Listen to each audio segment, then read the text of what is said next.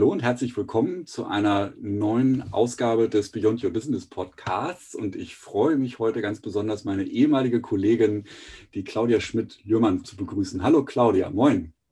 Hi, moin, Tim. Magst du dich vielleicht einmal kurz vorstellen? Ja, gerne, gerne. Also ich bin ähm, seit zehn Jahren circa selbstständig als Unternehmensberaterin jetzt aktuell im Schwerpunkt digitale Transformation, Geschäftsmodellentwicklung. Mhm. Und ähm, davor war ich ach, auch über zehn Jahre in der Beratung bei der IBM, Strategieberatung. Mhm. Und da bin ich natürlich immer in der IBM mit diesen Technologiethemen konfrontiert mhm. gewesen. Also immer so als kleiner Huckepack dazu, obwohl ich keine Techie bin. Mhm. Aber da habe ich halt viel gelernt und mein ganzes Methoden- und Handwerkszeug da mitgenommen. Mhm. Und eigentlich komme ich aus der Großindustrie. Also ich war in der richtig harten Automobilindustrie mhm. und habe da das ganze Thema, was ist Unternehmenspolitik, Unternehmensprozesse, Strategien und sowas, mhm. habe ich da wirklich von der Pike auf gelernt. Okay. Und so jetzt kann ich halt aus dem Vollen schöpfen und mhm. diese verschiedenen Bausteine zusammenbringen. Und deswegen habe ich mich dann als Beraterin selbstständig gemacht und ähm, lebe meine Passion sozusagen. Cool. Das mit der Automobilindustrie wusste ich auch noch nicht. Das ist ja stark. Perfekt. Super. Ja. ähm, Claudia, wie du vielleicht schon mitbekommen hast, fängt ja jeder Podcast mit einem Zitat aus dem Anhalter durch die Galaxis an. Erkennst du das Buch? Ja, ich habe danach geguckt. Ich habe das tatsächlich in meinem Bücherschrank stehen. Oh. Und zwar in der englischen Originalversion, weil ich das irgendwann mal beim Stopover in Heathrow okay. gekauft hatte. Da ist okay. nur der Zettel drin, weil ich es gekauft habe. Aber ich kann nicht mehr draus zitieren. Also das ist schon eine Weile her. Ach klar. Aber das ist ja das richtige Buch, was man in England, England dann kaufen muss. Okay. Genau. Also ich, ähm, es ist, äh, das ist hier jetzt eine, eine Szene ähm, aus dem ähm, zweiten Band, das Restaurant am Ende des Universums. Und zwar äh, sind Arthur Ford, also das sind die, die Hauptpersonen da, und Safford, die sind noch auf ihrem Raumschiff. Und das Raumschiff heißt Herz aus Gold. Und äh, sie werden gerade angegriffen. Und da kommt die Szene her. Vogonen, bellte Ford, wir werden angegriffen. Arthur schnatterte äh, aufgeregt los. Na, und was macht ihr nicht? Sie weg von hier. Wir können nicht, der Computer klemmt. Der Computer klemmt? Er sagt, alle seine Schaltkreise werden beschäftigt. Nirgendwo im Schiff ist Saft. Und jetzt überlegen Sie so ein bisschen, warum, warum, das sein kann, dass der Computer beschäftigt ist, gerade halt im Falle eines Angriffs. Und dann sagt äh, Arthur, das ist der, der Erdenmensch sozusagen, er sagte, er räusperte sagt mal, fuhr er fort, sagt mal, hat euch der Computer gesagt, womit er beschäftigt ist? Ich frage bloß aus Interesse. Die Augen der anderen waren fest auf Arthur gerichtet. Und er, ja, das, das ist wirklich bloß nur eine Frage. Zafford streckte die Hand aus und packte Arthur im Genick. Was hast du mit ihm angestellt, Affenmännchen? keuchte er.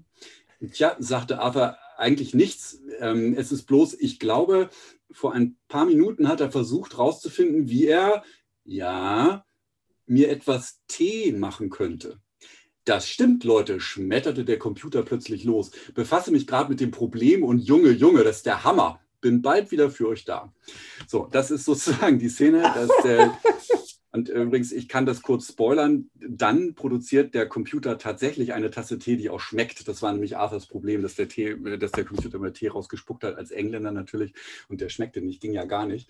Ähm, so, und warum ich diese äh, Szene ausgewählt habe, du bist ja tatsächlich sehr viel in Unternehmen unterwegs, ähm, die ja zum Teil auch ja von Digitalisierung überrascht werden, also wie so ein Vogonenangriff und dann die ganze Zeit noch intern damit beschäftigt sich, sind, sich Tee zu machen und um sie herum explodieren schon die Raketen oder was, keine Ahnung, und die Einstiege kommen näher und sie wissen noch gar nicht so genau, ähm, was sie da tun sollen.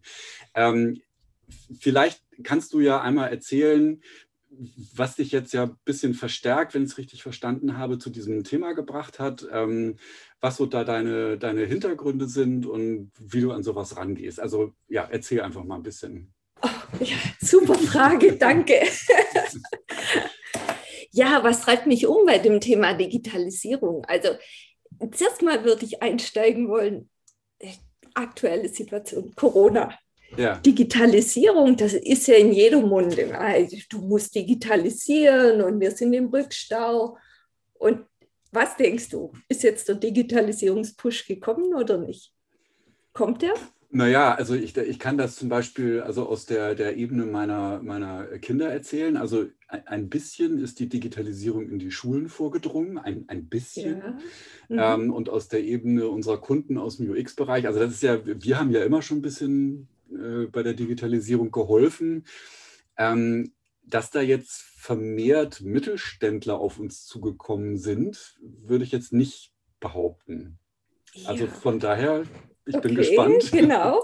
Ja, und äh, dein Gefühl drückt dich da nicht. Also mhm. ich habe jetzt gerade eine aktuelle Studie gelesen von Bitcoin, Bitkom mhm. und äh, die hatten die Unternehmen gefragt, also Mittelständler gefragt, ja. ähm, wie schätzt ihr denn eure Digitalkompetenz ein? Jetzt mhm. im Vergleich zu vor zwei Jahren. Mhm. Und seid ihr so in der Spitzenreiterposition oder eher hinten dran? Und dann hatten vor vor zwei Jahren hatten 39 Prozent gesagt, oh, super, wir sind ja. ganz toll. Und jetzt sagen 27 Prozent, wir sind ganz toll. Also die Erkenntnis ist schon da, dass es ähm, nicht so prickelnd ist mit der Digitalisierung. Okay. Ähm, Corona gab überhaupt keinen Digitalisierungsschub, also nicht im breiten Masse, vereinzelt wahrscheinlich schon, aber in der breiten Masse gar nicht, weil der erste Reflex war, ich fahre die Budgets runter. Ähm, welche Projekte sind jetzt vielleicht nicht ganz so wichtig? Es sind oft IT-Projekte hinten runtergefallen. Und Digitalisierung hat natürlich viel mit IT zu tun. Mhm. Und das dritte war, dass eigentlich Digitalisierungsprojekte, wenn du mal genau reinschaust, beim Mittelstand sehr, sehr häufig, äh, ich mache ich modernisiere meine Prozesse, mhm. ich führe irgendein Dokumentenmanagement ein, ich mache SAP HANA oder mhm. ich mache Salesforce. Das ist sozusagen eigentlich die Vorstufe von der Digitalisierung, wenn man so sehen will. Und ähm, ja, der Bedarf ist einfach riesig. Und wie komme ich dazu? Mhm mein Steckenpferd war ja immer so ein bisschen in Richtung Strategie, also Strategieentwicklung, strategische Konzepte, was macht ein erfolgreiches Geschäftsmodell aus. Und spätestens seit dem Internet, ist es schon ein paar Jahre her, aber auch noch nicht so wahnsinnig lang, ähm, gibt es eigentlich kein Geschäftsmodell mehr, was wirklich keine digitale Komponente mhm. hat. Also von dem her bin ich eigentlich schon ganz, ganz lange bei dem Thema Digitalisierung, digitale Transformation, digitale Geschäftsmodelle unterwegs, sodass ich jetzt schon wieder sage, eigentlich würde ich digital wegstreichen und dann mhm. nur noch über Geschäftsmodelle reden. Aber es gibt halt so ein paar Besonderheiten, ja. die man dann berücksichtigen muss, wenn man in die Richtung geht. Also was einmal ganz kurz äh, reingegrätscht, was ich total interessant finde, ist, dass ja offensichtlich Corona die Erkenntnis bei Mittelständlern hat wachsen lassen, dass sie noch nicht so weit sind und mhm. was vielleicht tatsächlich Digitalisierung auch bedeutet. Also so wie du es gesagt hast, also aus meinem Verständnis geht es ja tatsächlich darum, mal grundlegend über Geschäftsmodelle nachzudenken und eben nicht eine prozessuale Automatisierung durchzuführen. So, und, und äh, hast du denn das Gefühl, dass diese Zahlen wirklich so zu interpretieren sind? Also, dass Mittelständler ja. eher verstanden haben, dass das ein dickes Brett ist, was, was, was eben nicht mit so einer SAP-Einführung oder was auch immer dann abgehakt ist auf der, meiner Digitalisierungs-To-Do-Liste. Ah, ich glaube, also zweischneidig. Ich glaube, der eine Teil ist tatsächlich, dass sie verstanden haben, dass ein bisschen mehr dazu gehört. Und das andere ja. ist, dass sie, glaube ich, ganz hart auf dem Boden der Tatsachen gelandet sind. Mhm äh, bei dem Thema, wie weit bin ich denn überhaupt? Mhm. Also okay. für, jetzt sage ich mal, für mich als Beraterin ist es ja seit Jahrzehnten Usus, ich arbeite remote, mhm. entweder beim Kunden, im Homeoffice, in irgendeinem anderen Office. Ich mache mhm. meine äh, Webkonferenzen, ich ähm, informiere mich übers Internet, ich mache sehr, sehr viel digital und das war noch gar nicht so in der DNA von vielen Unternehmen drin. Mhm. Und das ist sozusagen eine Bruchlandung, mhm. dieses New Work, mhm. ähm, was da so schön unter dem Stichwort kursiert, mhm. dass das überhaupt noch nicht mhm. ähm, ansatzweise in ja. den Unternehmen gelebt worden ist. Ja. Also deswegen vielleicht auch das Thema Digitalisierung.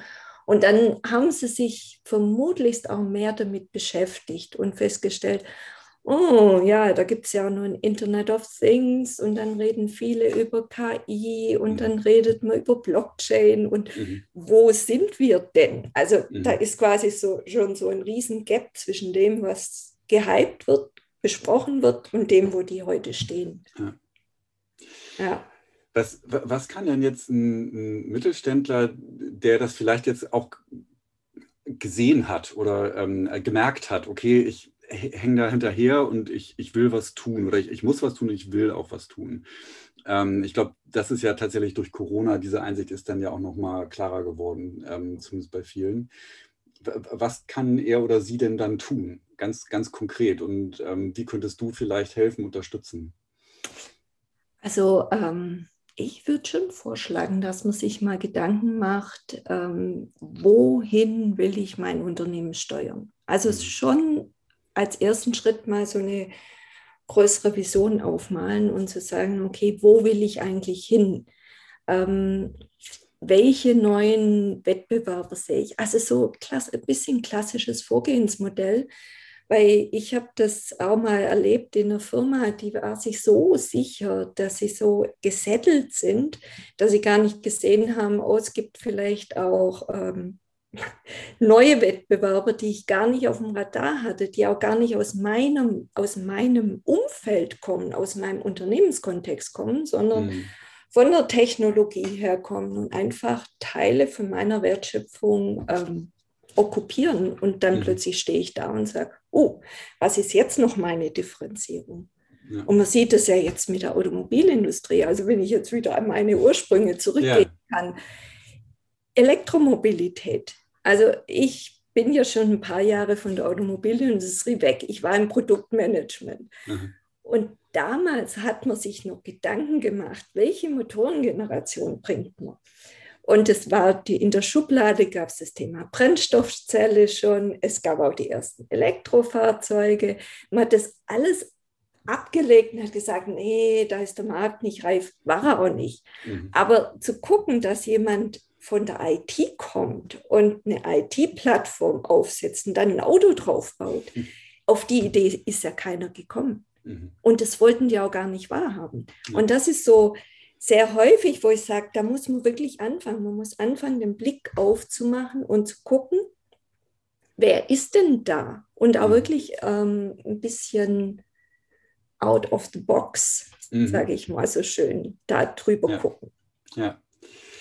Also das finde ich tatsächlich ein super Beispiel, weil also ich, ich stelle mir jetzt tatsächlich einen Mittelständler vor, der gerade erfolgreich, äh, keine Ahnung, äh, SAP oder Salesforce eingeführt hat, super stolz ist und dann plötzlich sein, seine Wertschöpfung implodiert, weil es Wettbewerber aus an, angrenzenden, annähern, äh, näheren Branchen gibt, die, die ihm das äh, oder ihr das Wasser dann abgegraben haben.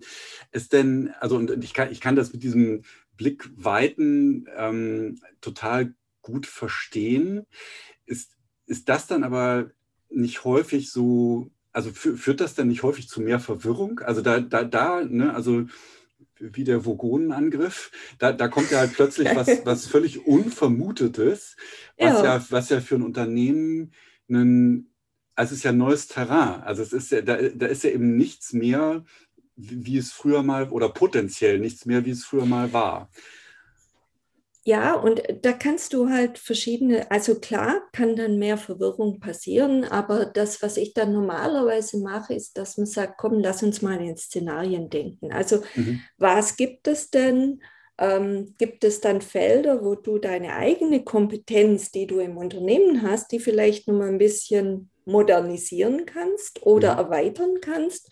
Oder gibt es ein Feld, wo du ursprünglich so eine Kernkompetenz hast, aber mhm. die vielleicht in einen ganz neuen Kontext zu setzen? Mhm. Also ich weiß nicht, ähm, wo sozusagen der Ideensprung mhm. war, aber so ein Beispiel war jetzt, äh, ist, ist für mich immer Vorwerk.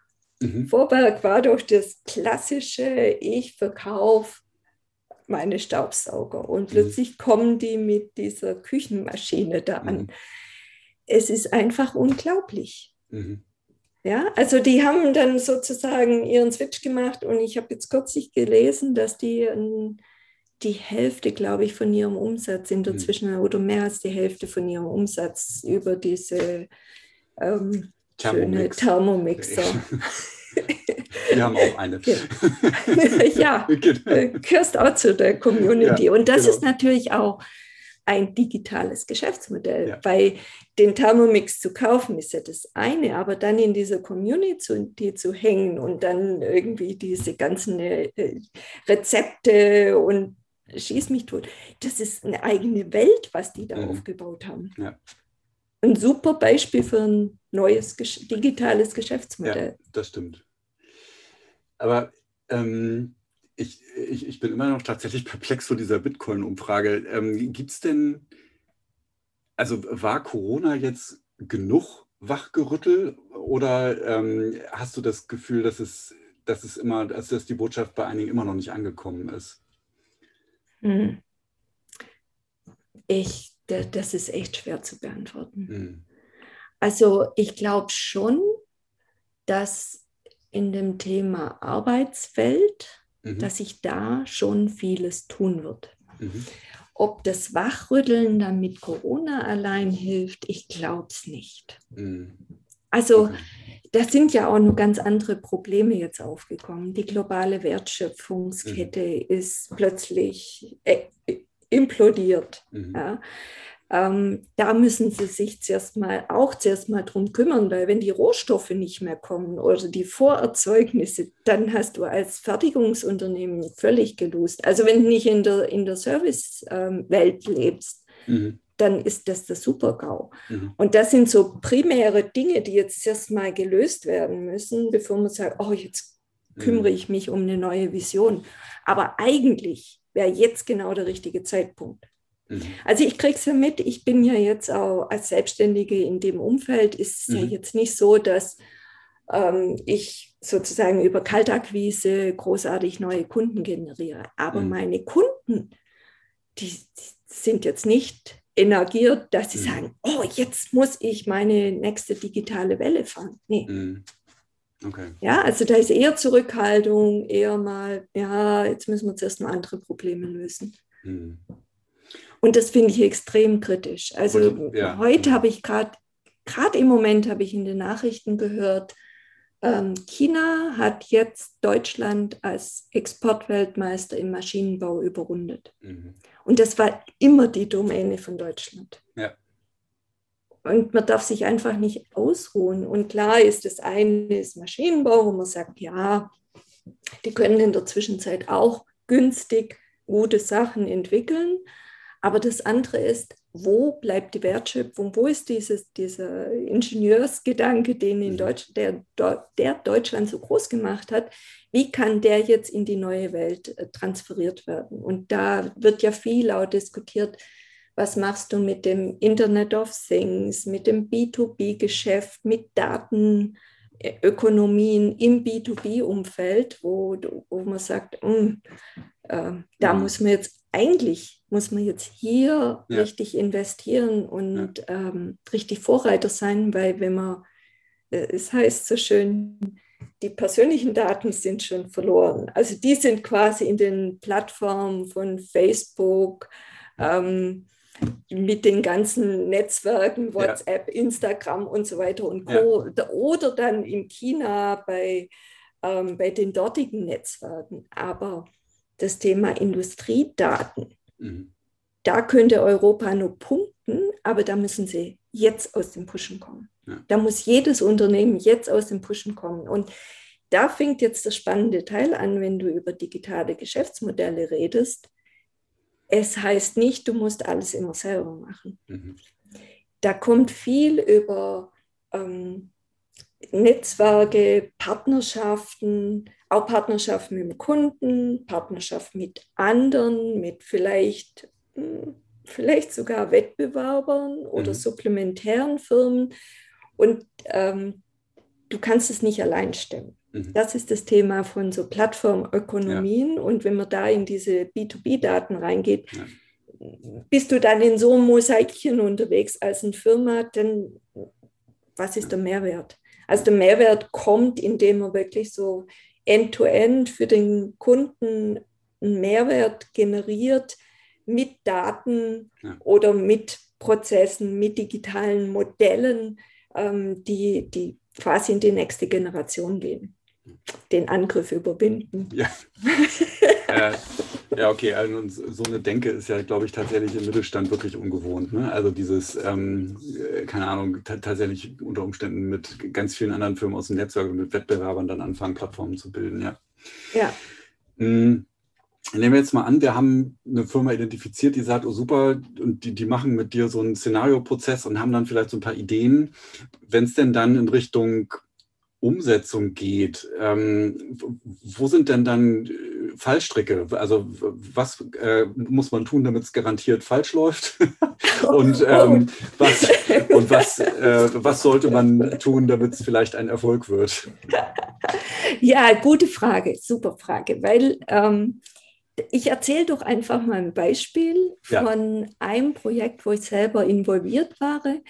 Ähm, was kann alles passieren, damit es garantiert falsch läuft? Mhm. Und obwohl ich da mit drin war, mhm. sage ich, ähm, ist wahnsinnig viel falsch gelaufen. Und zwar der größte Fehler, der passiert ist, der mhm. Stakeholder hat Zweifel bekommen. Mhm. Der Stakeholder im Unternehmen war plötzlich oh, ist das das Richtige, was wir da machen? Und mhm. wir bauen das nicht selber, sondern haben einen Partner, der das bauen möchte. Mhm.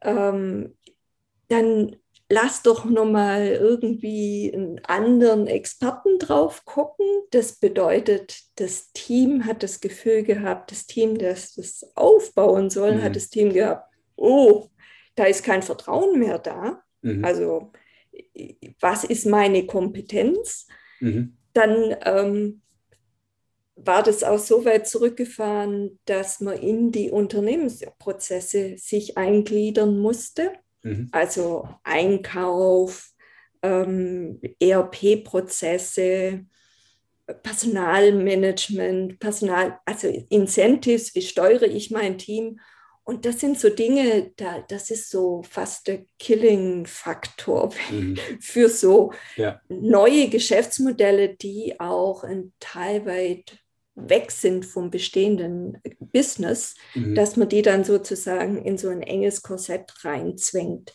Und ich hatte damals, war ich ja der. Lead-Berater mhm. und hatte das dem Stakeholder ziemlich deutlich zurückgespiegelt und habe gesagt, hör her, das geht in eine Richtung, ähm, das fährt gegen eine Wand. Mhm. Wenn du nicht davon überzeugt bist, dann lass uns jetzt und hier das Projekt einstellen, diese mhm. Initiative nicht mehr weiterverfolgen, nicht auf den Markt bringen ähm, und lass das Team, weil du hast da super Leute und gib den Leuten einen neuen Job. Mhm. Und er wollte keinen Gesichtsverlust machen. Also mhm. auch so das Motto, kill your darling, mhm. das wollte er dann auch nicht machen. Okay. Und dann kam zum Schluss noch, allen Übels kam eine neue Geschäftsführung, die hat von der alten Strategie nichts mehr wissen wollen. Und dann war das Thema endgültig tot. Das war sozusagen nur noch der mhm. letzte Tropfen, der das fast zum Überlaufen gebracht hat. Aber du hörst schon raus, es gibt so viele Dinge, mhm. ähm, die eigentlich selbstverständlich sein sollten, die du aber die auf dem Weg verloren gehen können. Mhm. Und wenn du dann von diesen Negativbeispielen mal transferierst, was sind denn so die Erfolgsfaktoren, was solltest du tun?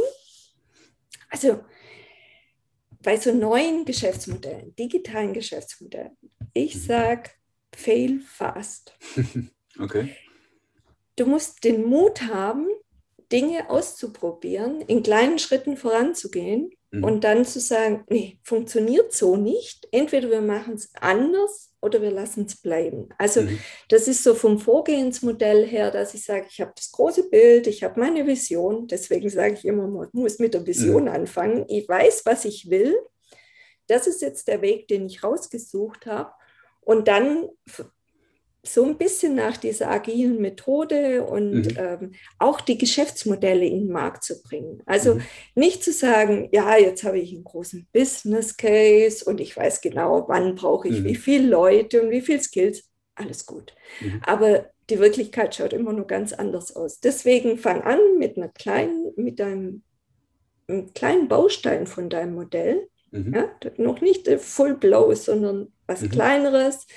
Dann gucken, wie kommt es an, dann erweitern, dann vergrößern mhm. und dann skalieren in die Märkte raus.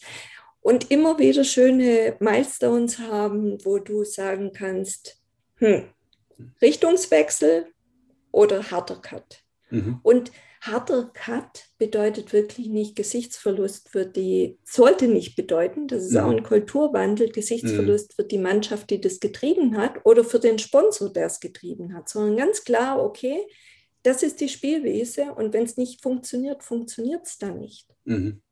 Ja. ja.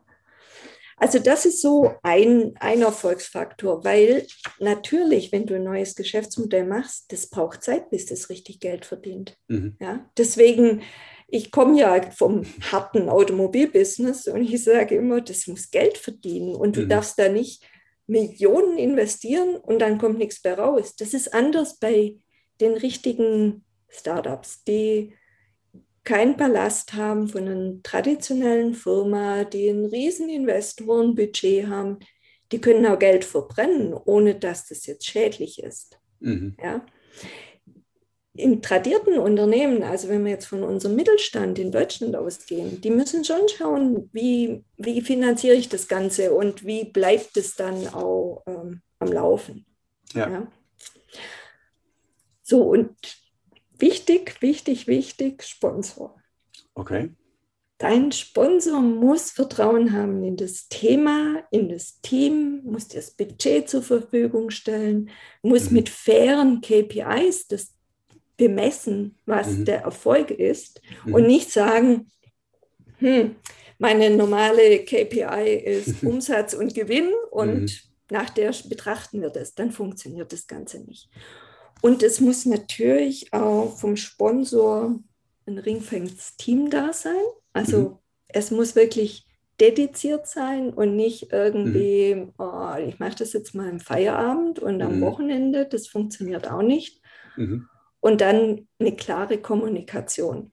Mhm. Auch eine klare Kommuniz Kommunikation vom Sponsor aus, mhm. wenn es zum Beispiel in ein Geschäftsmodell geht, was vielleicht mein traditionelles Modell über die Jahre ersetzt. Also mhm. diese schönen disruptiven Geschäftsmodelle, wo irgendwann mein Stammgeschäft nicht mehr trägt.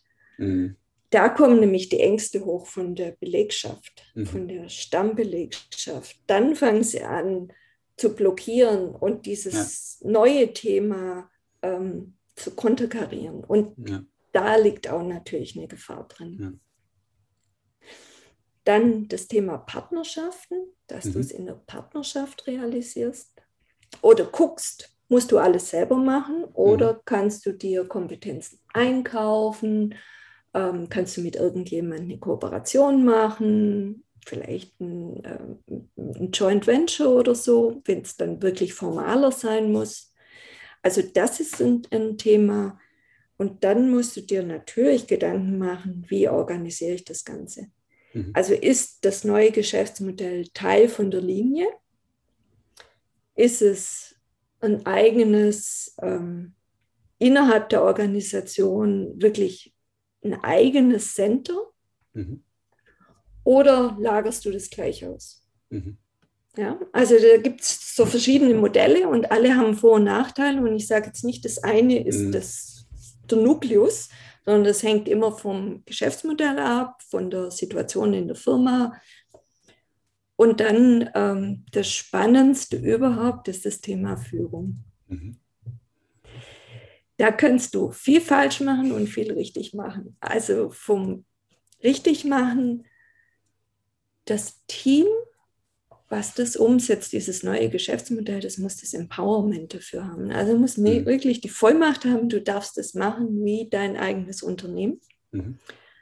Ähm, als Führungskraft in so einem Team, also das weiß ich aus eigener Erfahrung, mhm du weißt nicht mehr alles. Du bist gar nicht der Experte für jedes Thema. Du bist noch der Motivator, der Coach, der. Richtungsgeber. Du challenge die Leute, du push die, aber du bist nicht mehr der beste Experte. Das ist natürlich auch etwas, was neu ist, mhm. sehr häufig neu ist, also gerade beim Mittelstand. In Großunternehmen ist es schon anders. Da ist, mhm. ist, die Führungskraft nicht mehr der beste Experte. Aber im Mittelstand ist es schon noch häufig der Fall. Und da ist natürlich schon mhm. so, so ein kleiner Kulturschock. Ja. Und du solltest, komm wieder zurück auf das Thema, Scheitern ist, also wenn etwas nicht funktioniert und ein Richtungswechsel passieren muss oder man das Thema einstellt, ähm, bedeutet nicht, ähm, nicht scheitern, sondern es bedeutet, du hast eine Learning Curve. Und dieses Lernen muss auch ähm, orchestriert werden. Mhm. Ja, weil sonst gehen, ähm, sonst verlierst du es zum einen für die Firma und zum anderen wirst du als Team nicht besser, als mhm. dieses Umsetzungsteam.